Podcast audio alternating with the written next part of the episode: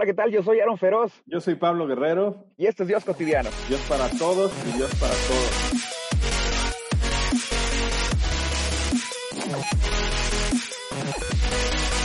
El día de hoy tenemos episodio número 10. Excelente, llegamos al 10, estamos emocionadísimos. Ya, mi querido Pablo. Igualmente, pues ya 10 semanas, todo esto empezó en cuarentena. Creímos que por ahí del episodio 5 ya no, pero seguimos en cuarentena. Así es. Y el episodio de hoy tiene que ver con el tema de los errores. Creo que todos, todos hemos fallado, todos nos hemos equivocado. El tema con los errores depende mucho de la actitud con la que los enfrentes, con la que los tomes. Puedes tomar una actitud de autocondenación, flagelarte como decir, ah, yo soy culpable por un error del pasado, o tomarlo como enseñanzas y avanzar. Dice mi hijo, es que tiene una actitud de víctima. Y pues sí, ¿no? A veces tomamos esa actitud en medio de los errores. Sabemos que equivocarnos es humano, no hay nadie en esta tierra que se libre de cometer un error. La pregunta nada más es si lo vas a querer volver a cometer qué cosas hacemos a propósito y qué cosas realmente son imprudencias, cuestiones a lo mejor de inmadurez o de desconocimiento. Pero cuando ya tienes la posibilidad, pues ahí ya es una decisión. Pues tipos de errores que cometemos, y lo digo como papá, muchos errores los cometemos en la educación con nuestros hijos, la manera en que los queremos educar o guiar, o la manera que a veces reaccionamos hacia ellos, que llegan con una pregunta y estamos, cuando estamos ocupados de manera agresiva, o a veces errores que tenemos con nuestra esposa, o a lo mejor de actitud puede ser, pero también puede haber errores más fuertes con noviazgos anteriores, embarazos no deseados, divorcios, haber eh, empezado una carrera y a la, a la mitad salirte. No sabes cuántas personas conozco que viven arrepentidos por errores del pasado. Vamos a cometer errores en todas las áreas en las que estemos metidos. Claro. Más bien la, la diferencia sería, ¿qué vamos a hacer para evitar cometer tantos? Sí, de acuerdo. Como lo habíamos platicado, lo que pienso con este episodio es como traer paz y tranquilidad a todos los humanos que nos equivocamos. No sé si te pasa cuando sabes que alguien más padece algo en su casa o algún problema igual que tú, como que dices, ah, no soy el único que ha fallado en esto. Creo que con este episodio quisiera transmitirle a los que le escuchen que todos nos equivocamos, pero traer paz ante eso. Y con eso quisiera tocar el primer punto, y es un principio bíblico, y es Romanos 3.10. Eh, así está escrito, no hay uno solo justo, ni siquiera uno. Y luego Romanos 5.12 dice, por tanto, como el pecado entró en el mundo por el hombre, y por el pecado la muerte, así la muerte pasó a todos los hombres, por cuanto todos pecaron.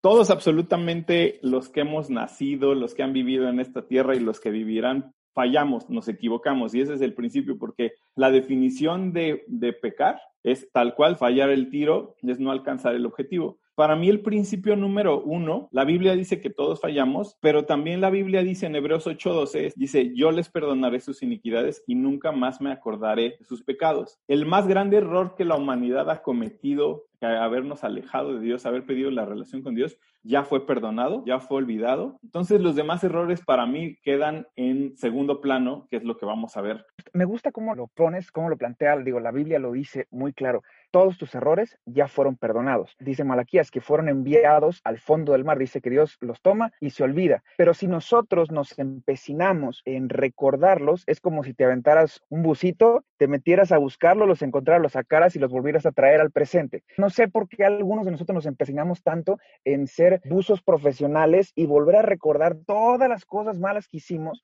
para volver a tratar al presente.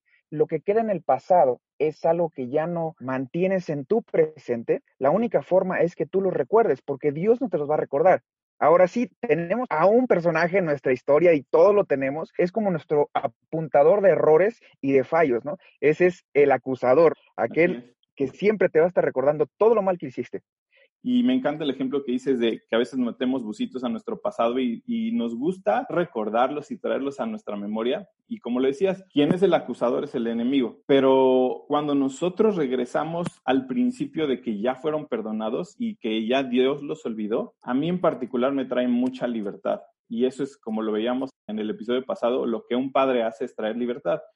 Ahora, el punto que, tocas aquí es, por lo menos en la cultura eh, latinoamericana, como tendemos a culparnos, tendemos a siempre buscar hacer algo más para pedir el perdón.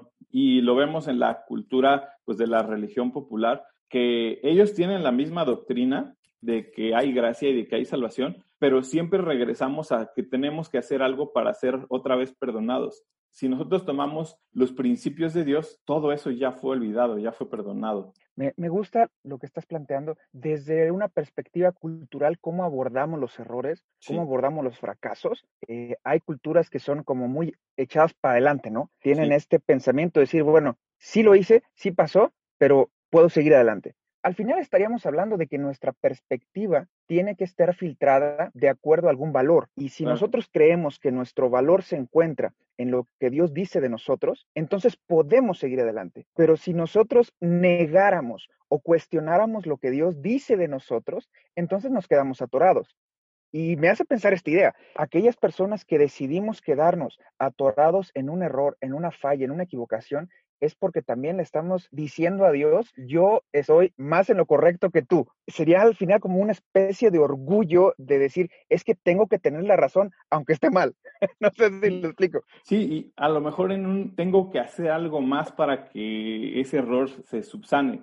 Todo lo que siembras cosechas, lo dice la Biblia. Si te equivocaste o cometiste un error en el pasado, vas a tener tu consecuencia y vamos a tener nuestra cosecha. Pero a mí una vez un pastor, eh, en un tiempo que tuve de varias regadas, me dijo una de las lecciones más importantes de mi vida. Lo que siembres vas a cosechar, mijito, pero es mejor cosechar con Dios que tú solo.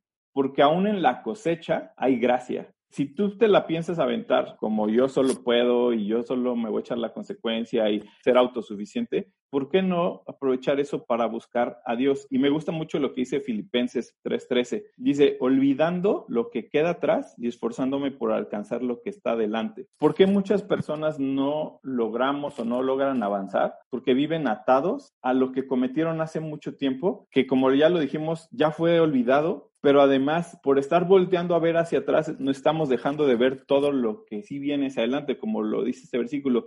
Sigo avanzando hacia la meta por alcanzar a lo que está adelante, que es lo que decías, las promesas de Dios, lo que Dios ha dicho de ti. El acusador siempre va a estar eh, tratando de desenfocar nuestra vida por no dar el en el blanco, por desviarnos, por tener nuestra vista en lo que nos equivocamos que por tener nuestra vista en lo que Dios sigue prometiendo al día de hoy para ti y para mí. Es complementario con lo que estás diciendo. Isaías 43 dice que no traigas a la memoria las cosas pasadas, porque evita que puedas hacer cosas nuevas. Es como si trajéramos una cuerda, en una mano agarras tu pasado y en la otra mano tienes tu futuro. ¿Cuál de los dos te va a jalar más fuerte, no? Si no sueltas tu pasado, nunca vas a llegar al futuro, te vas a quedar atorado en el mismo lugar, en la misma etapa pienso cómo hay personas que el hecho de aferrarse a sus errores en lugar de a las enseñanzas, que me gustaría poner esta frase, no atesores el error, atesora la enseñanza. Es como ponemos en un altar el error. Eh, yo he escuchado, ¿no? De repente algunas personas que me dicen como si estuvieran orgullosos de su error. Sí, sí, yo fui infiel. No me hables de lo infiel que fuiste, háblame de cómo restituiste ese error. Valoramos más la enseñanza o valoramos más el cómo salir adelante que no cómo te hundiste en el lodo y te quedaste ahí atorado tanto tiempo. Es este corazón de mirar hacia adelante, mirar hacia lo bueno, enfocarte en lo que sí puedes ayudar y no en lo cuán malo fuiste. Pasan más tiempo contando todo lo malo que todo lo bueno. Y efectivamente parecería como que están orgullosos de todo lo malo que hicieron, ¿no?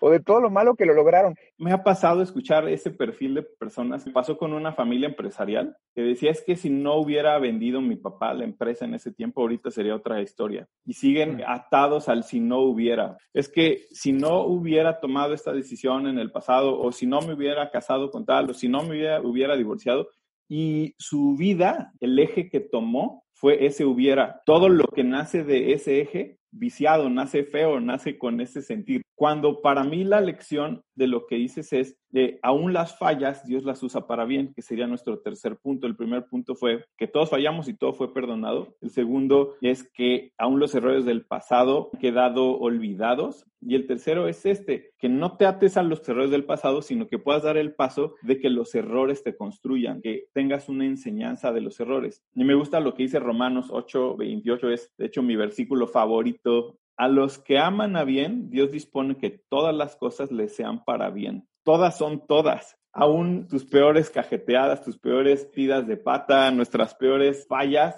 como dices, a nivel eh, inmadurez que las cometimos porque estábamos inmaduros, que las cometimos porque fuimos negligentes, que las cometimos porque fueron a propósito, todas esas nos pueden ayudar a bien.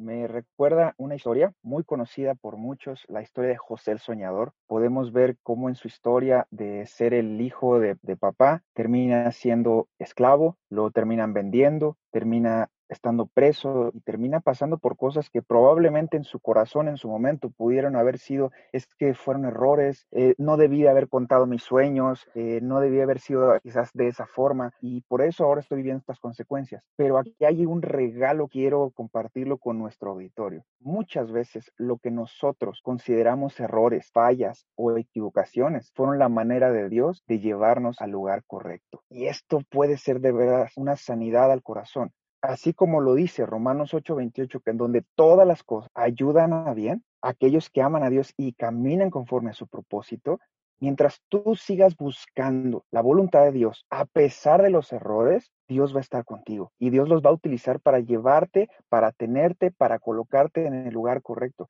Si José no hubiera pasado todo eso, el pueblo de Israel hubiera muerto. Sí. A, a, mí el ejemplo de José se me hace que Dios lo dejó en la Biblia para que aprendamos a ver nuestra vida. José tuvo la época de ser el hijo menor, la época de ser el consentido, la época de túnica de colores, que le llamo, wow, soy el consentido de mi papá, y, e incluso mi papá hace diferencia con mis hermanos, y a veces así nos sentimos incluso con Dios, nos trata así como la última coca del desierto, y sí, nos trata así, ¿no? Y pero de repente se me hace como el perfil de la vida de cualquier persona, de triunfos, derrotas, fracasos, pero al final creo que es lo que vale la pena. Dios estuvo presente en cada momento de la etapa de los errores y de las victorias de José. Y al final Dios esos errores y victorias los usó para un propósito mayor, que fue que el pueblo de Israel en la peor escasez del mundo tuviera provisión por medio de otros. Y a mí, mi esposa me decía algo increíble, que decía, ¿te has dado cuenta cómo Dios puso a trabajar a otros para beneficio del pueblo de Israel? Mientras los egipcios, por medio de José, acumulaban y, cosechaban y tenían provisión, el pueblo de Israel llegó a ser beneficiado de lo que otros hicieron. Y lo mismo pasó cuando el pueblo de Israel sale de, Egipto y entra a la tierra prometida. Estuvieron un rato en el desierto esperando en lo que otros levantaban una tierra prometida, donde había leche, miel y tierras y murallas y todo, y ellos llegaron a poseer lo que Dios dice. Entonces regresamos al punto. Dios, aún nuestros errores, nuestras fallas y nuestras etapas flacas, nuestras etapas difíciles, las usa para construir algo que podamos disfrutar en el futuro.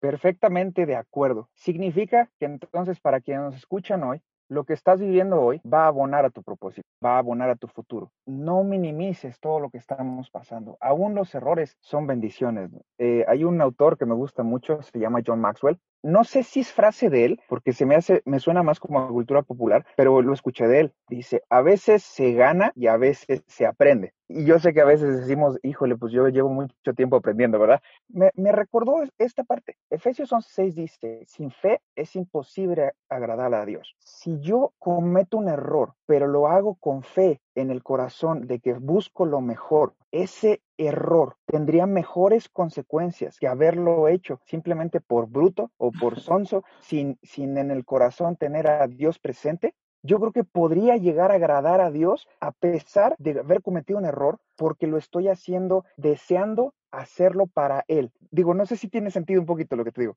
Sí, completamente. Creo que, y la Biblia lo, lo, dice así, Dios ve el corazón, Dios ve la intención con la que hacemos las cosas. Dios siempre ha hecho así. Dios pone en una balanza el hecho contra la, la, intención del corazón y para él pesa más la intención del corazón. Entonces, si con una buena intención de haber hecho algo bueno la regamos, Dios sobre eso puede construir. O sea, aun cuando la regamos a propósito, Dios puede construir algo, pero más aún cuando la regamos por haber hecho algo bien. Fíjate, algo chistoso que ayer veía con mis hijos en la tele. Es un programa que se llama iCarly. Este, y hay, hay una parte, episodio de ayer, que me dio mucha risa y, y, Dios me habló porque estaban tratando de generar más rating en su programa de iCarly. Entonces hacen un reto entre Carly y Sam, que son las niñas, y entre el otro niño, no me acuerdo cómo se llama, con el hermano de Carly, eran niñas contra niños, a ver quién hacía una forma de publicidad que resultara más atractiva y que generara más rating. Y el que ganara, pues iba a tener un premio, el que perdía un castigo.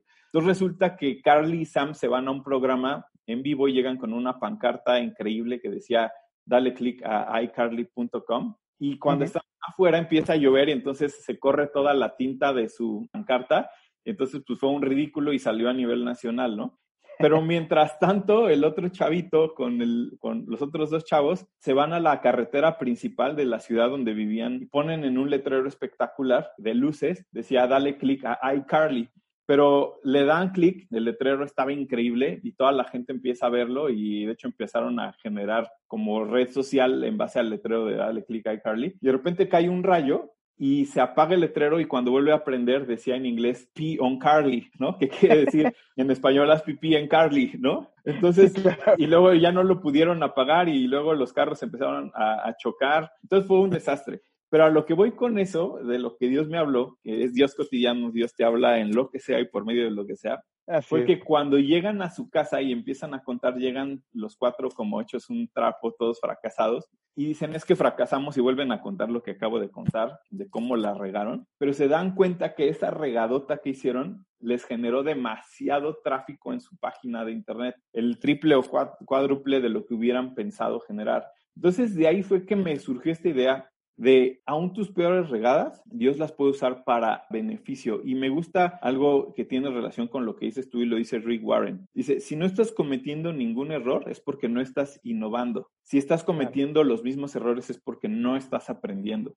Es el resumen de cómo puedes tomar un error. Puede ser que la riegues, como lo decíamos, porque trataste de hacer algo novedoso, algo distinto, o, o si la riegas por algo que ya sabías y que recurrentemente la riegas, yo le llamaría que ya eres cómplice o ya eres negligente, ¿no? E, estás tocando el punto ya de, las decisiones, ¿no? Tenemos una canción en México, ¿no? Tropecé de nuevo y con la misma piedra, ¿no? Piedra, sí. El hecho de que ya repitamos un error está hablando de negligencia, está hablando de decisión, está hablando de que hay algo en tus acciones que te llevan a cometerlo de la misma manera.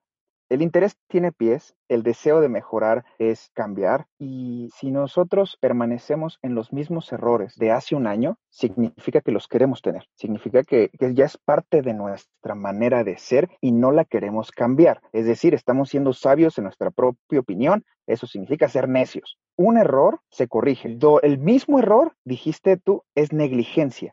Y yo me acuerdo, me acuerdo mucho una frase en el, en el trabajo de un jefe. Me decía, los errores se corrigen, la negligencia se despide. ¡Pum! ¿no? Me quedó muy grabado porque me di cuenta que efectivamente cuando decidimos ser intencionales en no hacer las cosas como el de procrastinar, es decir, estamos decidiendo no hacer lo correcto, tú estás decidiendo fracasar, estás decidiendo errar el blanco, ya estás decidiendo hacerlo lo mal, ya no es inmadurez, eso ya es incapacidad. Y también si llegamos al punto de la incapacidad, si repetimos el mismo error por incapacidad, pues entonces necesitamos buscar ayuda. Y el hecho de no buscar ayuda significa decidir cometer error. Sí, sí. Ahí es donde tenemos que tomar la decisión volteas al cielo y dices, Señor, ya me di cuenta que de plano sí estoy bien loser para esta área, no la logro, no la alcanzo, no puedo. Bueno, pues pide ayuda, ¿no? Hay una, hay una parábola, se llama la parábola de la rana y el alacrán. En una ocasión había una rana que estaba en una, misma isla con un alacrán. El le pide a la rana, oye, ¿me puedes pasar a la otra isla? Me voy arriba de tu lomo, ¿no? Y la rana lo voltea y dice, no, hombre, te subo y me picas, ¿no? Pues el alacrán le dice, no, si te pico nos morimos los dos. De veras, échame la mano, ayúdame a pasar del otro lado. Lo convence y el alacrán se sube en la rana y ahí va la ranita, ¿no? Nadando, nadando. Y a la mitad del camino, el alacrán la pica, ¡pum! Y la rana un día se dice, ¿por qué me picaste? Y los dos muriéndose dice, perdóname, es mi naturaleza. No inventes, ¿no? A ver, si ya sabes cómo soy, adelántate. Sí, claro. reconocemos, ¿no? Humildad es saber lo que puedes y lo que no puedes, lo que sabes y lo que no sabes, lo que alcanzas y lo que no alcanzas. Complementando lo que dices, igual lecciones de, jefes. A mí un jefe me decía un poquito más eh, leve que el tuyo. No, no me despedía, pero me decía, la primera, la primera, la primera vez que te equivocas eres víctima de tu ignorancia o de que alguien no te ayudó, lo que sea la segunda vez eres cómplice, que eres ya conscientemente la regaste. Entonces, para mí esa ha sido una gran lección y te voy a decir algo que yo hago y mi esposa me bulea por eso, porque yo, yo soy muy despistado y soy muy traído, pero como dices, adelántate a eso. Yo, si voy a ir a una junta y no se me debe de olvidar un USB y sé que me voy en el carro, un día antes voy y meto el USB en el carro porque sé que soy despistado y se me puede olvidar o sea, aunque no lo creas, me ha pasado que tenía que ir a la, oficina para igual una junta importante y llegué y dejé mi computadora en la casa. Eh, regrésate a la casa, agárrala, regrésate. Entonces, lo que hago es para suplir esas deficiencias o esas carencias o esos errores en mí, es que agarro y meto las llaves del carro adentro de la mochila de la computadora, porque así no me, no me puedo ir sin la mochila, o sea, puedo agarrar el carro sin agarrar la mochila. Ese tipo de trucos mi esposa me, no me hace burla, sino que se ríe de que hago mis trucos, me dice, es que admiro eso de ti, que aún tus carencias las tratas de suplir con algo. Si ya la regaste una vez en algo, pues adelántate, haz cosas que eviten que te equivoques. Por supuesto, porque entonces lo contrario te estás quedando en el mismo lugar, en el, la misma posición y no hay cambio. Eh, Exacto. Dios está. Dice, dice, la escritura que el que confiesa alcanza misericordia. Claro. El que no alcanza patín para que lo saquen de la casa.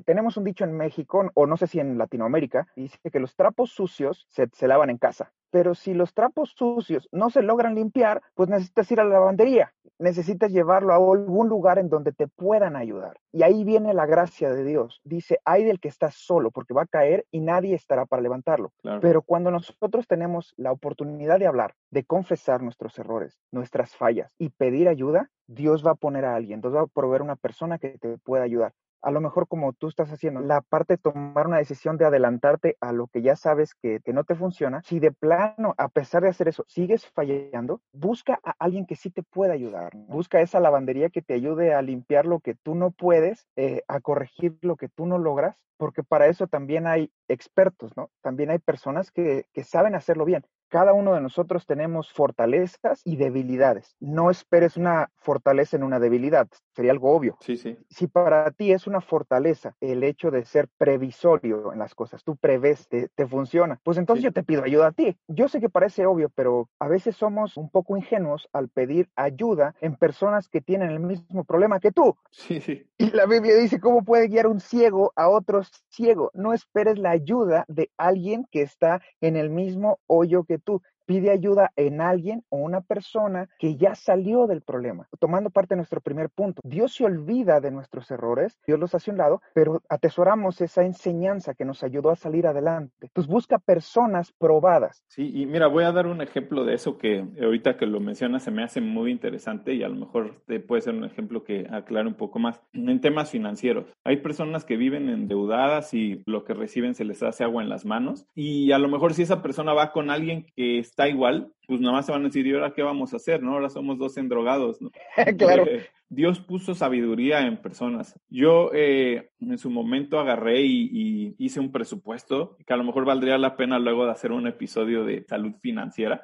Este, pero agarrar un presupuesto y me metí en ese momento y pregunté a varias personas de cómo se hace un presupuesto personal, porque es distinto el presupuesto de una empresa al de una persona, pero cómo lo hago, qué debo incluir, qué variables. Esa enseñanza y ese haberme acercado a alguien que sabía cómo administrar saludablemente y con principios bíblicos la economía familiar y alguien que me podía dar tips y enseñanzas de cómo hacer un presupuesto y todo eso, a mí lo que hizo fue traer salud a esa parte de mi vida o a ese error. El haber subsanado, el haber curado ese error, trajo en mí un estado saludable hablando financieramente. Gracias a Dios ya me he mantenido así desde hace un buen tiempo y sí, de repente nos damos nuestras escapadas de, ah, vamos a comprar esto a 12 meses sin intereses, pero a conscientemente de cómo lo puedo hacer, porque muchas personas conscientemente pagan 16 cosas a 12 meses sin intereses, entonces ya de 16 paguitos de 10 mil, de, de 6 mil pesos ya se les fue su quincena, ¿no? Sí, claro. Pero es que estaba a 12 meses. Entonces, bueno, ahí la, la lección y retomando lo que dices es acércate a quien conoce y te puede ayudar a corregir ese error. Dios nos regala bendiciones en diferentes áreas. Es sabiduría elegir a quién acercarte. Vamos a, ir puntualizando lo que, lo que hemos venido viendo. ¿Todos cometemos errores? Sí. ¿Dios nos perdona? Por supuesto que sí. Es decir, entonces no te aferres a ellos. Si no te aferras a tu error, toma la enseñanza para ti y cambia pero también para que puedas ayudar a otras personas. Y si nosotros hoy sabemos que tenemos un potencial de error, ¿lo podríamos evitar? Sí, creo que sí. Hay errores que por desconocimiento no pudimos evitar, pero a lo mejor sí se pudieron evitar si te hubieras acercado a la persona correcta. Y a mí me pasa mucho, como les he platicado en episodios anteriores, yo soy abogado y eh, la materia que veo es aduanas y es muy extensa. Conozco bastante, pero no lo sé todo. Lo que he hecho yo es que me asocié con un equipo de, de otros abogados y consultores que son más fuertes que yo en otra cosa. Ese complemento hace que podamos ser un servicio integral. Entonces, lo mismo lo puedes aplicar en tu vida personal y en la iglesia. En la iglesia, como lo hemos platicado, hay pastores que son más perfilados hacia la atención a las personas y hay otros pastores que son más perfilados hacia la enseñanza de los distintos ministerios. Hay otros que son más evangelistas. Entonces, la iglesia así la diseñó Dios. Se tiene que complementar el cuerpo. Unos son mano, otros son cabeza, otros son pie. Regresando a la pregunta, ¿se puede anticipar los errores? Sí se puede cuando te acercas o te integras con las personas correctas. Entonces lo que buscamos es complemento y ese es maravilloso. ¿Podemos evitar errores complementándonos? La respuesta es sí. Déjame darle un consejo que me dio una gerente de presa. Después de contarme la historia de la rana y el alacrán, dije, ah, tiene razón. Me dijo, suple tus errores enfocándote en fortalezas, no en debilidades. Y dije, ah, tiene sentido. Pero si nos enfocamos en arreglar todas las malas, podríamos pasar toda la vida esforzándonos por las cosas malas en lugar de suplirlas con algo o con alguien. Si tienes la bendición de ser jefe, lo puedes hacer con alguien, ¿verdad? Si no tienes esa bendición, lo, lo, tendrías que hacer con algo, suplirlo con una aplicación, suplirlo con algún proceso, algo que te pueda ayudar a evitarlo es más provechoso, y esto siempre lo vamos a ver, en, un sentido productividad, vamos a ser más efectivos, enfocándonos en ser mejores en lo que ya somos buenos, que siendo menos malos en lo que ya somos pésimos. Creo que ahí hay un punto bien importante que tiene que ver con la humildad de la persona. Sí, claro muchas personas se equivocan porque no quieren reconocer su debilidad y la riegan muchas veces porque no quieren pedir ayuda. Reconoce tu error, reconoce tu debilidad, reconoce tus carencias y pide ayuda. De verdad, es, es saludable. ¿Y qué va a suceder? Que esa ayuda te va a enseñar y esa enseñanza te va a capacitar para que no la vuelvas a regar. Nos hemos enfocado mucho a errores cometimos por ignorancia, etcétera, pero tú hace rato tocaste un punto que para mí es otro tipo de error que no debemos de dejar de cometerlos, que es el error por haber tratado de innovar. Claro. Los, los científicos crean sus obras o crean sus teorías o sus resultados en base a errores. Los empresarios crean sus, em, sus grandes empresas en base a errores, a que pusieron tres, cuatro empresas y las regaron y después supieron eh, cómo hacerlo. Las personas vivimos de los errores que nos enseñan a no volverlos a cometer y esos errores nos permiten construir. Eso sí quisiera dejar muy en claro. Un error sería no intentarlo, pero intentarlo jamás va a ser un error. O sea, el peor error que puedes cometer o que podemos cometer es no intentar hacer algo. Claro, porque si no nos quedamos atorados. En este tiempo en donde nuestro sistema de vida cambió, lo mejor que podemos tomar es esa naturaleza de Dios creativa. Dios es creador, Dios nos lleva a emprender, así que si no funciona, busquemos cómo sí. Me, encanta porque Dios siempre nos motiva, Dios siempre nos lleva a buscar, le dice a Moisés, ¿qué tienes en la mano? Pero no solamente que tienes en la mano, que tienes también a la mano. Si, si a lo mejor una persona dice, es que me quedé sin trabajo en este momento y fue un error a lo mejor porque no fui tan productivo. Ok, ni modo, te despidieron por, por un error. Ahora, ¿qué puedes aprender de ello y qué puedes hacer para salir adelante? Fíjate que unos amigos de México, pues ya sabes, la situación de ahorita, no tenían quien les vendiera una piñata para la fiesta de sus hijos y los dos son diseñadores. Entonces, total, ellos aventaron una piñata que de verdad era una obra de arte. Y entonces la, subieron a su, pues las fotos del cumpleaños de su hijo las subieron a su Instagram y a su Facebook.